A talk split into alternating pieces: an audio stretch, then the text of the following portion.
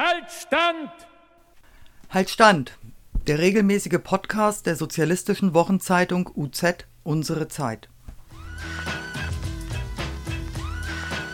Unser Staat braucht deshalb die Kommunisten. Kommunisten. Kommunisten. Herzlich willkommen und schön, dass ihr reinhört beim Podcast der sozialistischen Wochenzeitung Unsere Zeit. Halt Stand. Mein Name ist Michael und heute ist Kuba unser Thema. Genauer gesagt, die völkerrechtswidrige Blockade der USA gegen Kuba. Und diese Blockade ist derart umfassend, dass man sie auch in Deutschland als ganz normaler Mensch spüren kann. Und ich selbst habe das auch schon. Vor einigen Jahren habe ich beim UZ Pressefest mir eine Jute-Umhängetasche gekauft. Die war aus Kuba und die kubanische Fahne war drauf zu sehen. Irgendwann habe ich die verloren.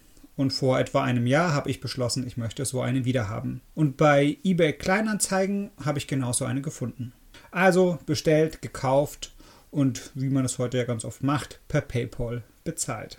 Als Angabe für den Kauf habe ich Kuba Tasche angegeben. Und kurz nachdem ich den Kauf getätigt habe und das bezahlt habe, habe ich eine E-Mail von PayPal bekommen, in der mir mitgeteilt wurde, dass mein PayPal-Konto jetzt gesperrt ist weil es sich um einen Akt gegen das US-amerikanische Embargo handelt. Ein paar E-Mails hin und her, um zu klären, diese Tasche, da ist einfach nur eine Kuba-Fahne drauf, es ist kein Produkt aus Kuba und mein Konto war wieder freigeschalten. Aber es war mir zum ersten Mal ganz deutlich, auch wenn ich vorher schon mal von der Blockade gehört habe, was die Auswirkungen sind. Jeder Kauf in Deutschland mit einem US-amerikanischen Konzern der auch nur die Zahlungsabwicklung betreibt, ist damit kriminalisiert. Man darf keine Produkte, die in Kuba hergestellt oder produziert wurden oder mit kubanischer Beteiligung stattfinden, darf man hier kaufen oder handeln. Da ist mir das zum ersten Mal klar geworden. Bedeutung, was für eine unfassbare Konsequenz diese Blockade für den Staat Kuba und alle Menschen bedeutet, die irgendwie mit ihm auch nur Handel treiben wollen. Das ist natürlich nur ein ganz kleines Beispiel, was die Blockade für Konsequenzen hat. Die Konsequenzen auf der Insel sind natürlich viel deutlicher zu spüren. Unter anderem deshalb haben sich über 60 Künstlerinnen und Künstler, Personen vor allem aus der Kulturszene, ähm, zusammengetan und haben eine Petition gestartet. Das PayPal-Beispiel ist sicherlich nur ein kleines Beispiel für die Konsequenz der Blockade für die Inselrepublik Kuba. In der Zeitung kann man ganz oft sehen, was für große Konsequenzen äh, da dazugehören. Ob das jetzt die Kreuzfahrtschiffe sind, die kubanische Häfen nicht mehr anfahren, ob das ähm, nicht mehr die Möglichkeit bedeutet, mit dem Flugzeug nach Kuba zu fliegen oder mit bestimmten Firmen zu kooperieren. Gegen diese Blockade und die Konsequenzen dieser Blockade haben sich eine ganze Reihe sehr namhafter Kulturschaffender in einer Petition zusammengetan, um die Bundesrepublik aufzufordern, sich gegen diese Sanktionen und gegen die Blockade zu stellen. Ein kleiner Auszug der Namen macht schon ganz deutlich, wer da alles dabei ist. Es folgt ein kleiner Auszug der durchaus renommierten Personen, die da dabei sind.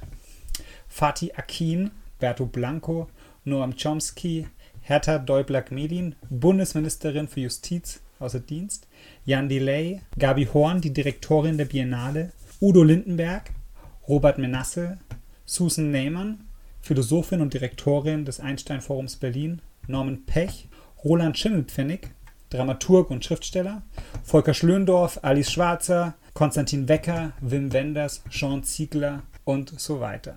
Eine ganze Reihe sehr namhafter äh, Kulturschaffende, die sich in einem Text zusammengetan haben, in den wir jetzt hineinhören. Deutschland mit Europa für ein Ende der Blockade gegen Kuba.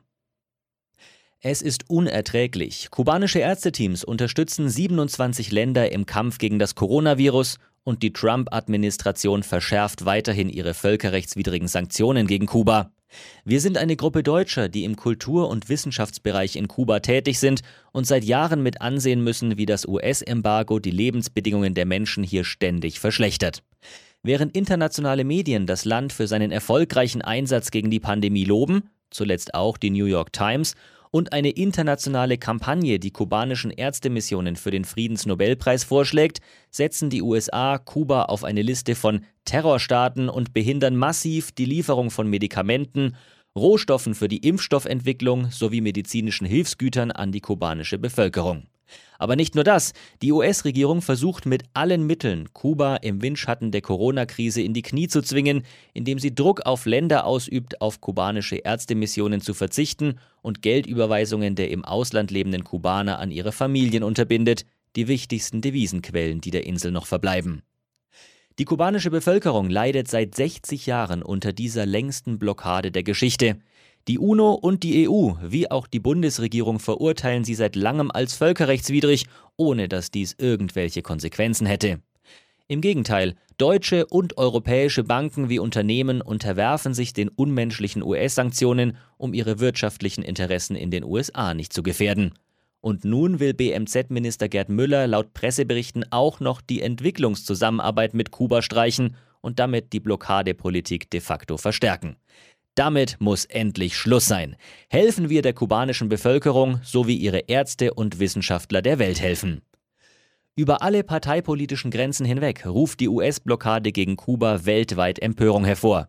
Immer mehr Staaten, Institutionen und Persönlichkeiten fordern die sofortige Einstellung der Sanktionen, darunter der UN-Generalsekretär Antonio Guterres, die hohe Kommissarin für Menschenrechte der UN Michelle Bachelet, der argentinische Präsident Alberto Fernandez, Papst Franziskus, der hohe Vertreter der EU für Außen- und Sicherheitspolitik und Vizepräsident der EU-Kommission Josep Borrell, US-Kirchenverbände, eine Expertenkommission des UN-Menschenrechtsrats sowie US-Senatoren und Kongressabgeordnete beider Parteien. In diese weltweite Bewegung reihen wir uns ein und appellieren an die Bundesregierung, die Entwicklungszusammenarbeit mit Kuba nicht zu streichen und sich insbesondere während ihrer EU-Ratspräsidentschaft im zweiten Halbjahr 2020 aktiv für eine Aufhebung der illegalen Blockadepolitik einzusetzen, europäische Akteure auf Kuba mit der EU-Verordnung von 1996 effizient vor US-Sanktionen zu schützen und allen Kubanerinnen und Kubanern uneingeschränkten Zugang zum wirtschaftlichen, wissenschaftlichen und künstlerischen Austausch zu ermöglichen. Wir haben gerade den Petitionstext Deutschland mit Europa für ein Ende der Blockade gegen Kuba gehört, den bereits 54.470 Menschen unterschrieben haben. Mit einem der Erstunterzeichner, Professor Dr. Norman Pech, haben wir die Möglichkeit gehabt, ein Interview zu führen. Herr Pech, schön, dass Sie uns Zeit haben. Ja, guten Tag. Was war denn der Anlass, dass Sie diese Petition unterschrieben haben? Ähm, gut, ich bin äh, dort direkt aus Kuba äh, darauf angesprochen worden, und zwar ein alter Freund, äh, Hans-Peter Weimar, der dort seit einigen Jahren lebt, hat mich darauf aufmerksam gemacht. Und da ich schon immer mich gegen die, nicht nur gegen Kuba ähm, durchgeführten Boykott- und äh, Embargo-Maßnahmen gewandt habe, sondern genauso auch wie gegen Irak, gegen Syrien und so weiter, ähm, habe ich sofort natürlich zugestimmt, dort zu unterzeichnen. Es ist ja ähm, sehr bemerkenswert, äh, wer sich dort alles äh, mit ähm, auf der ersten Bezeichnerliste befindet. Fatih Akin, ähm, Rolf Becker, das sind ja ähm, Norm Komsky, das sind ja ganz besondere Kulturgrößen. Gibt es einen Grund, weshalb ähm, aus dem Wissenschaftsbereich und aus dem kulturellen Bereich äh, diesmal so viele äh, mit dabei sind? Ähm, dieses ist eine Tradition ja, die seit 40 Jahren schon da ist. Die feiern sogar 60 Jahre schon den Boykott der Amerikaner gegenüber Kuba. Und allmählich hat sich das wirklich in allen Schichten der Intelligenz, sowohl der Kultur, der Wissenschaft auch durchgesetzt, was das für eine infame und vollkommen auch menschenverachtende Position der amerikanischen Regierung ist. Insofern wundert es mich gar nicht, dass auch ähm, Künstler und Wissenschaftler, von denen man sonst wenig hört, in diesem Bereich dass die dort äh, unterschrieben haben. Denn dieses ist wirklich allmählich auch natürlich dann angeheizt durch die Figur Trump und seiner äh, Äußerungen natürlich absolut notwendig. Herr Peck, Sie gehören äh, zu, also Sie sind sicherlich einer der profiliertesten ähm, linken Juristen in Deutschland. Wie werten Sie diese äh, Blockade aus juristischer Perspektive? Ich brauche da nicht einmal in mich zu gehen, sondern alljährlich wird in der UNO über diese Blockade abgestimmt. Und seit Jahrzehnten sind die USA nicht ganz alleine, da ist immer Israel dabei und irgendwie ein kleiner Staat wie Vanuatu oder so etwas auch noch. Aber letzten Endes sind die Amerikaner vollkommen allein in ihrem Embargo und in ihrem Boykott. Das heißt, die ganz überwältigende Mehrheit aller Staaten finden das, was wirklich völkerrechtswidrig ist, auch so. Das schreit zum Himmel. Das muss man gar nicht groß begründen, sondern diese Art von Blockade ist nicht nur politisch, sondern auch völkerrechtlich vollkommen indiskutabel. Das heißt, es gibt auch gar keine völkerrechtliche Position, die das irgendwie versucht zu legitimieren, sondern es handelt sich allein um eine machtpolitische Entscheidung? Ja, es gibt zweifelsohne Juristen, die man immer mieten kann, die das auch unterschreiben. Ich nehme an, sowohl in den USA wie vielleicht auch in Israel oder sonst irgendwie, die dann irgendwie auf der Payroll der Amerikaner sind. Die, aber die haben keine Reputation und die können auch an den offenen Völkerrechtsbruch nicht wegschreiben. Insofern ist das eine klare Sache und es ist, wie Sie genau sagten, eine klare Sache der Machtpolitik. Hier kümmert sich wie unter vielen Bereichen äh, Trump und ja, nicht nur Trump, sondern die ganzen US-Administrationen davor auch nicht um das Völkerrecht. Im Moment der Aufzeichnung dieses Interviews äh, haben die Petition 52.713 Personen unterschrieben. Was erhoffen Sie sich von der Petition? Ich hoffe auch, dass sich in unserer Politik gegenüber den USA und gegenüber diesen Erpressungen dadurch auch eine gewisse Stärkung ergibt, dagegen vorzugehen, sich das nicht gefallen zu lassen. Denn diese ähm, Politik der Erpressung, der, äh, des Embargos, Blockade, Boykott, die geht ja nicht nur gegen Kuba, sondern wie ich schon sagte, seinerzeit gegen den Irak, jetzt gegen Syrien, gegen Libanon, gegen äh, insbesondere natürlich auch äh, gegen ähm, Jordanien, ja, und auch China, Russland. Das ist eine Art der Machtpolitik, die offensichtlich sozusagen der letzte Drücker ist, wenn man sonst politisch nicht zu seinen Interessen kommen kann, dass man das damit versucht. Da ist jede Art von ja, Verhandlungsbereitschaft und auch sozusagen normalen politischen Umgang zu verlassen. Und da versucht man sich einfach durch die pure militärische und ökonomische Macht politisch durchzusetzen. Und dieses ist etwas, wogegen die Bundesregierung insgesamt sehr viel stärker auftreten muss. Und vielleicht ist es eine Möglichkeit, auch darauf aufmerksam zu machen, wenn solche Leute wie Künstler und bisher auch nicht im politischen Rahmen sich äußernde Leute dort jetzt draufstehen. Wie würden Sie ähm, den Hörerinnen und Hörern ähm, die Empfehlung aussprechen, was kann man denn selber tun, wenn man jetzt nicht ähm, vielleicht schon die Petition geschrieben hat, kann man die natürlich äh, unterschreiben. Was lässt sich als äh, Normalbürger in Deutschland gegen diese große völkerrechtswidrige Blockade tun? Ja, man könnte natürlich die USA selber blockieren, aber das ist ja für uns. Äh, nein, äh, man sollte sozusagen dieses auch im, im normalen Diskurs, in der normalen Unterhaltung, in der normalen ähm, Bewusstsein und im normalen Umgang äh, Kuba unterstützen. Äh, denn Kuba wird auch in den Medien zum Teil immer noch als ein Land von außergewöhnlicher, ähm, ja sozusagen exotischer äh, politischer Position dargestellt. Aber es ist ein normales Land, es ist ein in der Tat sozialistisches Land mit einer alternativen Möglichkeit der Demokratie.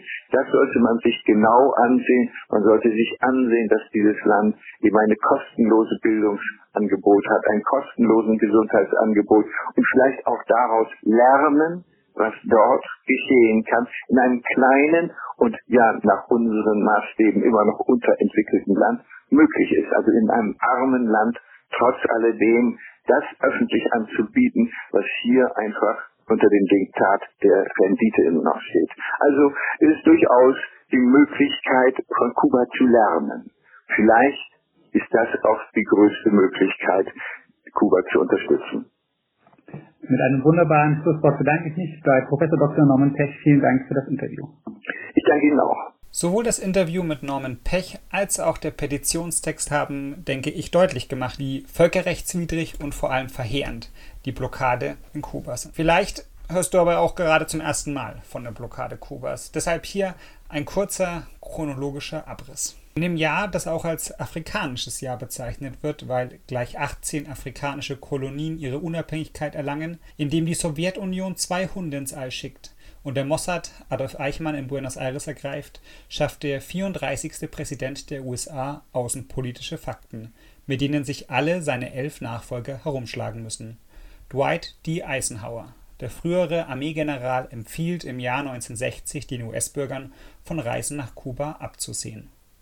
Die USA haben bereits die Wirtschaftshilfe für die Insel eingestellt und die Einfuhr von Zucker, Kubas wichtigstem Exportgut, gedrosselt, nachdem Kuba entschädigungslos US-amerikanisches Vermögen enteignet hatte. Eisenhower ist felsenfest davon überzeugt, mit diesem Embargo Fidel Castro und seine Revolutionäre, die ein Jahr zuvor den von Washington unterstützten Diktator Fulgencio Batista gestürzt und siegreich in Kubas Hauptstadt Havanna eingezogen waren innerhalb kürzester Zeit in die Knie zu zwingen. Wie lange kann das kleine Eiland ohne fremde Hilfe dem Druck der Supermacht standhalten? Optimisten in den Vereinigten Staaten gingen damals vielleicht von 60 Tagen aus, Realisten von 60 Wochen, also einem guten Jahr, Pessimisten von 60 Monaten, also fünf Jahren. Sie sollten sich alle täuschen. Auch 60 Jahre später hat das Embargo noch Bestand. Die Versorgungskrise in Kuba hat wegen der Sanktionen und Corona allerdings dramatische Züge angenommen. Und der 45. Präsident, Donald Trump, zieht die Zügel weiter an. Im Januar 1961 zieht auch Eisenhower noch einmal die Zügel an. Am 3. Januar brechen die USA die diplomatischen Beziehungen zu Kuba ab. Der Republikaner ist zu dem Zeitpunkt einige Tage vor dem Ende seiner achtjährigen Präsidentschaft, gerade einmal zwei Wochen später, wird er sein Amt an den überraschenden Wahlsieger John F. Kennedy übergeben.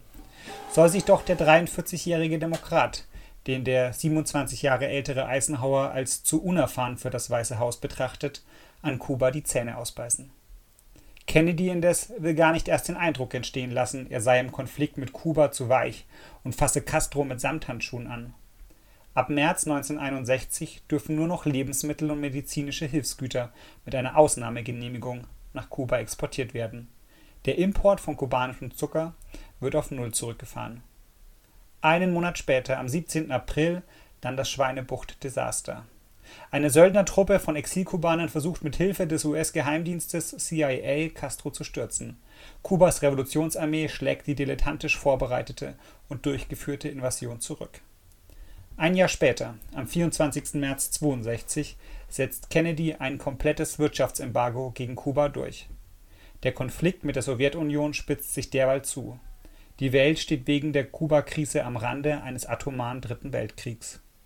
Der US-Präsident antwortet mit einer Seeblockade auf die Stationierung sowjetischer Raketen auf Kuba.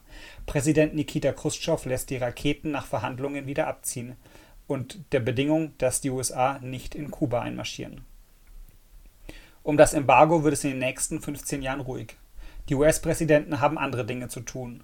Lyndon B. Johnson schafft 1964 mit dem Civil Rights Act die öffentliche Rassentrennung ab. Richard Nixon feiert 1969 die Mondlandung, kapituliert dann in Vietnam und wird durch die Watergate-Affäre aus dem Amt gejagt. Gerald Ford setzt 1975 seine Unterschrift unter die Schlussakte von Helsinki, um die Beziehungen zwischen Ost und West zu normalisieren. Ein früherer Erdnussfarmer bringt wieder ein wenig Bewegung in die Beziehungen zwischen den USA und Kuba. 1977 16 Jahre nach dem Abbruch der diplomatischen Beziehungen durch Eisenhower lockert Jimmy Carter die Reisebestimmungen. Washington eröffnet in Havanna eine sogenannte Interessenvertretung. Auch Kuba wählt diesen Ausdruck und bezieht ein Büro in Washington. Eine Dekade später haben sich die Voraussetzungen in dem Konflikt grundlegend geändert. Der Eiserne Vorhang ist gefallen, der Kalte Krieg beendet, die kubanische Schutzmacht Sowjetunion zusammengebrochen. Kuba ächzt unter der sogenannten Sonderperiode, Stromausfälle häufen sich, Fabriken schließen, Versorgungsengpässe sind an der Tagesordnung. Die kubanische Wirtschaft schrumpft zwischen 1989 und 1992 um die Hälfte. George Bush, Nachfolger von Ronald Reagan, wittert die Chance, Kuba endgültig die Luft abzuschnüren. Der Kongress nennt es anders und verabschiedet 1992 den Cuban Democracy Act. US-Firmen in Drittländern dürfen nicht mehr mit Kuba handeln. Die meisten Charterflüge zwischen Miami und Havanna werden verboten. Bush darf auch Staaten Hilfsmittel streichen, wenn diese mit Kuba kooperieren. Immerhin. Briefe nach Kuba schreiben darf man noch. Auch telefonieren ist kein Problem. Ein Jahr später, Bill Clinton ist gerade Präsident geworden, fordert die UN-Vollversammlung die USA mit 88 Stimmen und 57 Enthaltungen auf, das Embargo endlich aufzuheben. Es gibt vier Gegenstimmen. Eine natürlich aus Washington. Clinton unterzeichnet schließlich 1996. Geschäfte zwischen US-Bürgern und Kuba werden weiter eingeschränkt. Jegliche öffentliche oder private Unterstützung für das Castro-Regime wird sanktioniert. Immerhin erlaubt Clinton später den Verkauf verschiedener US-Produkte nach Kuba. Einen Teil des Helms-Burton Act lässt er, wie seine Nachfolger George W. Bush und Barack Obama, erst einmal aussetzen. Erst Donald Trump erlaubt es 2019 US-Bürgern, die aus ihrer Sicht während der kubanischen Revolution sechs Jahrzehnte zuvor enteignet wurden, vor US-Gerichten auf Entschädigungszahlungen zu klagen. Es ist Barack Obama, der zehnte Nachfolger von Eisenhower, der den politischen Frühling mit Kuba einläutet. Der erste afroamerikanische Präsident spricht von einem Neuanfang nach Jahrzehnten des Misstrauens, lockert die Reisebeschränkungen für Exilkubaner und die Vorschriften für Geldtransfers. Auf der Trauerfeier für den früheren südafrikanischen Präsidenten Nelson Mandela in Johannesburg 2013 kommt es zum historischen Händedruck mit Raúl Castro. Und das Tauwetter geht weiter. Beim Amerika-Gipfel in Panama zwei Jahre später gibt es sogar ein direktes Gespräch der beiden Staatschefs. Obama lässt Kuba von der US-Terrorliste streichen, die diplomatischen Beziehungen wiederherstellen und sogar die US-Botschaft in Havanna durch Außenminister John Kerry wiedereröffnen. März 2016 landet Obama zu einem dreitägigen Besuch in der Hauptstadt Havanna. Raúl Castro fordert als nächsten Schritt eine vollständige Aufhebung des US-Embargos. Doch dazu kommt es nicht. Ganz im Gegenteil. Am 8. November 2016, zwei Wochen bevor Fidel Castro im Alter von 90 Jahren stirbt, gewinnt Donald Trump die Präsidentschaftswahlen in den USA und dreht die Uhren wieder zurück. Heute ist Kuba wieder auf einer Liste von Terrorstaaten. Die USA erschweren die sogenannten Remessas, die Geldüberweisungen der im Ausland lebenden Kubaner an ihre Familien, oder behindern die Lieferung von gerade in Corona-Zeiten lebenswichtigen Medikamenten. Vor 60 Jahren ging es nur um Zucker. Jetzt ist die US-Blockade gegen Kuba stärker und gefährlicher für die kubanische Bevölkerung als je zuvor.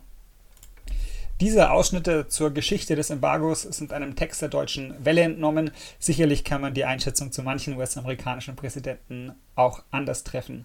Aber dennoch bezeichnend, wie auch die deutsche Welle ganz klar zu verstehen gibt, die Geschichte des Embargos ist eine Geschichte, die die Bevölkerung Kubas besonders hart trifft und die gegen die Mehrheit der Weltbevölkerung, die sich in der UN demokratisch manifestiert, wendet. Die Geschichte des Embargos und wie das schon seit 60 Jahren so funktioniert. Vielleicht fragst du dich jetzt aber trotzdem, was sind denn jetzt eigentlich die Gründe dafür, dass äh, die Vereinigten Staaten von Amerika äh, Kuba so hart mit einem Embargo überzieht?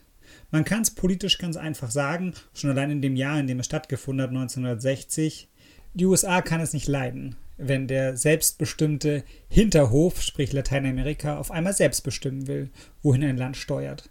Und wenn, wie im Falle Kubas, sich ein Staat dafür entscheidet oder eine wenn eine Bevölkerung sich dafür entscheidet, nicht mehr den kapitalistischen Weg zu gehen und nicht mehr den Weg zu gehen, in dem bei dem Großkonzerne einen Haufen Profite machen, sondern einen selbstbestimmten Weg der Humanität zu beschreiten, dann findet das eben nicht die Zustimmung der USA. Wie absurd dabei argumentiert wird, kann man bei dem Begriff des Terrorstaates sehen. Die Vereinigten Staaten von Amerika haben in ihrer Geschichte so viele Staaten mit Terror, Gewalt, mit Raketen, Bomben und Massenmorden überzogen, dass ihm sicherlich jegliche Legitimität fehlt, so ein Urteil über andere zu sprechen. Aber schauen wir uns konkret an. Was hat denn Kuba in seiner Zeit alles exportiert? Ganz sicherlich keinen Terror. In Dutzenden Staaten sind Gesundheitsbrigaden aktiv, die dort gegen Geld oder wenn es sich der jeweilige Staat nicht leisten kann, auch ohne Bezahlung aktiv sind, um den Menschen, die sonst keine Gesundheitsversorgung bekommen würden, zu helfen. Das lässt sich schwer als Terror beschreiben. Aber tatsächlich hat die Republik Kuba auch einmal militärisch eingegriffen. 1975 der afrikanische Staat Angola um Hilfe bat. Das südafrikanische Apartheidsregime stand militärisch schon im Land selbst und es bestand die Gefahr, dass Angola seine Unabhängigkeit verliert. In diesem Moment entsandte Kuba freiwillige und militärische Güter, um Angola zu unterstützen. Also ganz im Gegensatz zu europäischen Staaten oder den Vereinigten Staaten von Amerika hat Kuba kein Militär entsandt, um selbst Rohstoffe auszubeuten oder Märkte zu erweitern, sondern ganz im Gegenteil unterstützte Kuba Angola im Freiheitskampf gegen das südafrikanische Apartheidsregime. Ist das Terror? Wahrscheinlich kommt es einfach auf den Blickwinkel an. Aus antikolonialer Perspektive, aus einer Perspektive der Emanzipation der Menschheit, ist das ganz sicherlich kein Terror. Aus der Perspektive des Machtzentrums des Imperialismus offensichtlich schon. Was kann man denn gegen dieses Embargo tun, das ja so offensichtlich furchtbar ungerecht und völkerrechtswidrig ist? Es gibt eine ganze Reihe von Möglichkeiten. Zum einen kannst du die Petition unterschreiben. Auf change.org heißt die Petition Deutschland mit Europa für ein Ende der Blockade gegen Kuba. Dort zu unterschreiben und das im Freundeskreis bei Kolleginnen und Kollegen in der Familie zu erzählen, ist sicherlich eine gute Sache. Vielleicht hat dich das Thema auch angefixt und du bist neugierig geworden. Bei der Jungen Welt, bei der Wochenzeitung Unsere Zeit oder auch beim Internet-Informationsportal Amerika 21 kannst du noch viel mehr Informationen rund um Kuba, das Embargo und den Ärzteeinsätzen finden. Falls du ganz konkret aktiv werden möchtest, kannst du dich an die Freundschaftsgesellschaft BAD-Kuba wenden, die seit einigen Jahrzehnten solidarisch an der Seite Kubas streitet. Eine weitere Möglichkeit ist das Unterstützen kubanischer Produkte, indem man diese konsumiert. Zum Beispiel in eine Weltläden, Kaffee, Zucker und natürlich der Rum. Wenn du in normalen Supermärkten darauf achten möchtest, kubanischen Rum zu kaufen, dann kannst du einfach unterhalb der Etikette auf der Vorderseite gucken. Wenn da so ein grüner Streifen ist, wo drauf steht, dass das Produkt wirklich in Kuba hergestellt wurde, dann geht immerhin ein Teil des Einkaufspreises direkt nach Kuba. Eine weitere Möglichkeit, die die Deutsche Kommunistische Partei, die DKP, direkt in Angriff genommen hat, ist die materielle Unterstützung. Zwei Beatmungsgeräte hat sich die DKP in Deutschland gekauft und dann nach Kuba geschickt. Die kubanische Botschaft hat sich darauf direkt äh, bei der DKP und den Genossinnen und Genossen, die das unterstützt haben, bedankt. Die materielle Unterstützung Kubas ist eine Möglichkeit. Die Solidarität, die Kuba durch seine Gesundheitsbrigaden in alle Welt schickt, zumindest ein bisschen zurückzugeben. Wir kommen zum Ende des Podcasts und vielleicht hat euch irgendwas gefehlt oder ihr wollt uns was zurückmelden oder habt noch andere Ideen, dann schreibt das gerne per Facebook oder Insta oder einfach per Mail an podcast.unsere-zeit.de. Bereits auf unseren letzten Podcast zu Hiroshima und Nagasaki haben wir tolles Feedback bekommen. Ähm, vielen Dank dafür. Das war's für dieses Mal mit dem Podcast Haltstand, der Podcast der Sozialistischen Wochenzeitung UZ. Haltstand! Haltstand, der regelmäßige Podcast der Sozialistischen Wochenzeitung UZ Unsere Zeit. Unser Staat braucht deshalb die Kommunisten. Kommunisten.